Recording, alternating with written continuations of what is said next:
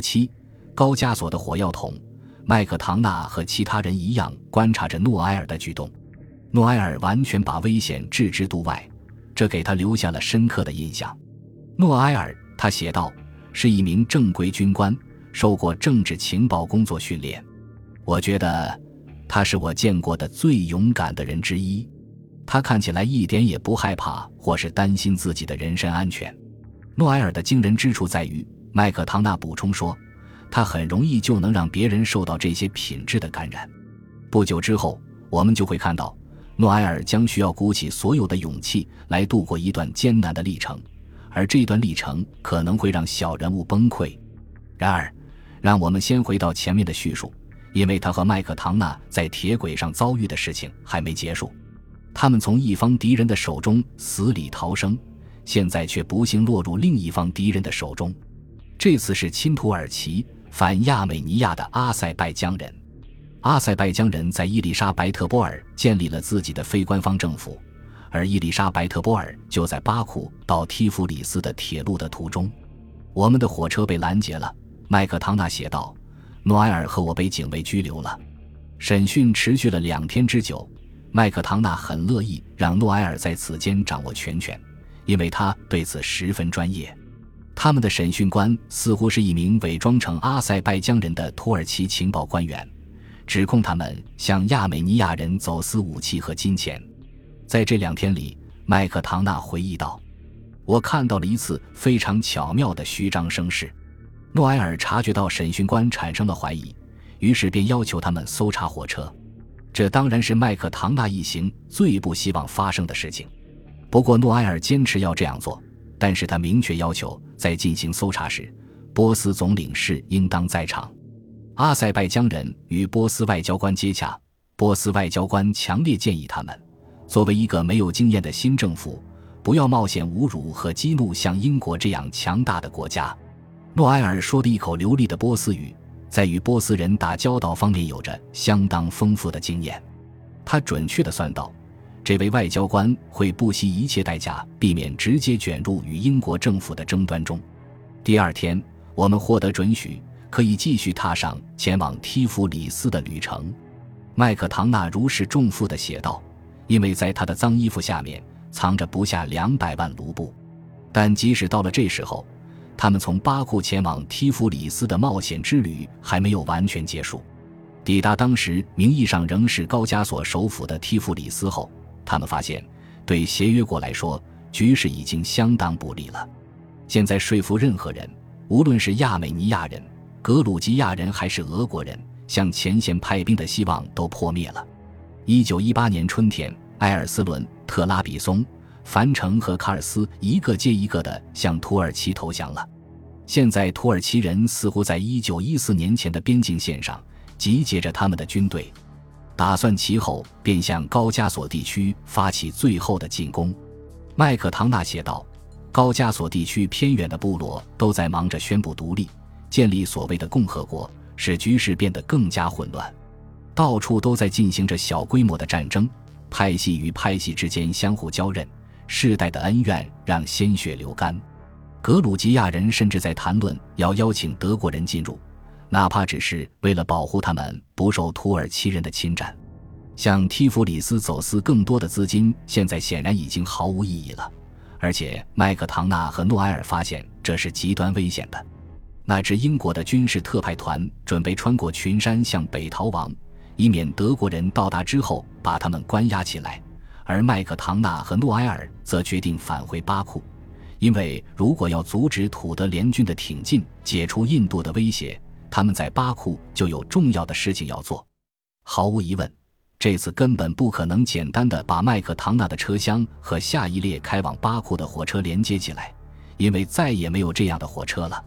阿塞拜疆人控制了大部分铁路，他们认为所有的火车都是可以劫掠的。因此，现在交通几乎停止了，当地也没有适合开车的道路，更没有车辆可以开完这样的路程。除了铁路，另一种办法就是骑马，但是整个地区都陷入了血腥的内战，骑马同样非常危险。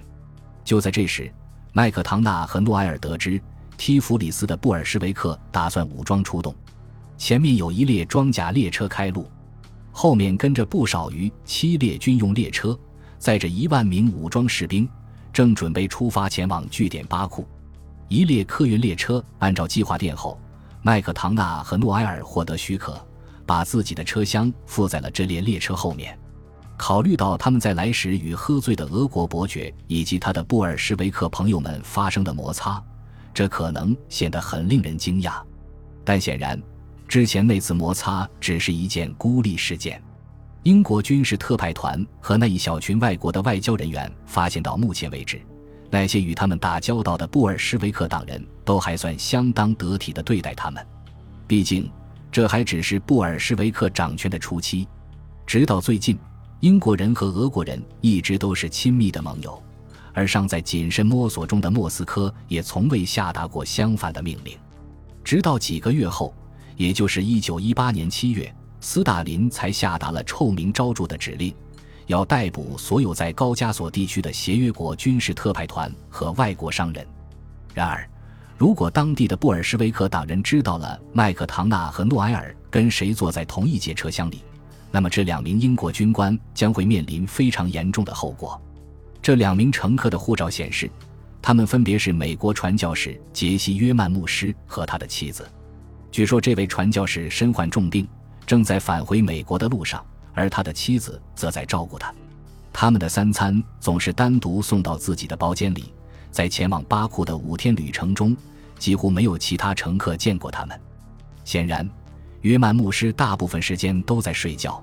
然而，这对夫妇的真实身份却与护照上的大相径庭。这位患病的传教士其实是一名沙皇时代的高级军官波洛夫佐夫将军。布尔什维克为了捉到他。生要见人，死要见尸，设置了极为丰厚的奖赏，因为正是波洛夫佐夫将军在一九一七年七月镇压了列宁第一次反克伦斯基政府的政变，迫使列宁逃往芬兰，这让他在布尔什维克死亡名单上位居前列。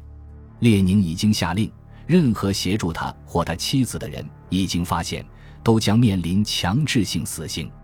这位将军和他的妻子在旅行时所使用的护照都是真的，以前确实属于约曼牧师和他的夫人，但他们两个应该都已经死了。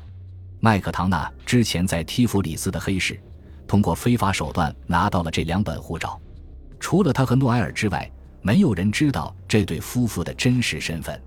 但是，即使有假护照，不让别人看见他们也依然至关重要。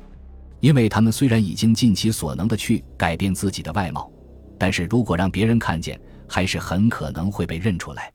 要知道，随行列车上的许多布尔什维克士兵不久前还隶属于这位将军的麾下，现在这些士兵正不知不觉地将要帮助将军和他的妻子逃离，护送他们穿过这个冲突不断的危险地区，抵达巴库。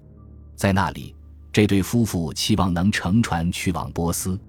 事实上，在接下来几天的激烈战斗中，这些士兵中很多人会被打死，因为反布尔什维克的阿塞拜疆人将拼命阻止他们前往巴库增援。装甲列车负责打头阵，后面则跟着九列火车，每列火车之间隔着半英里。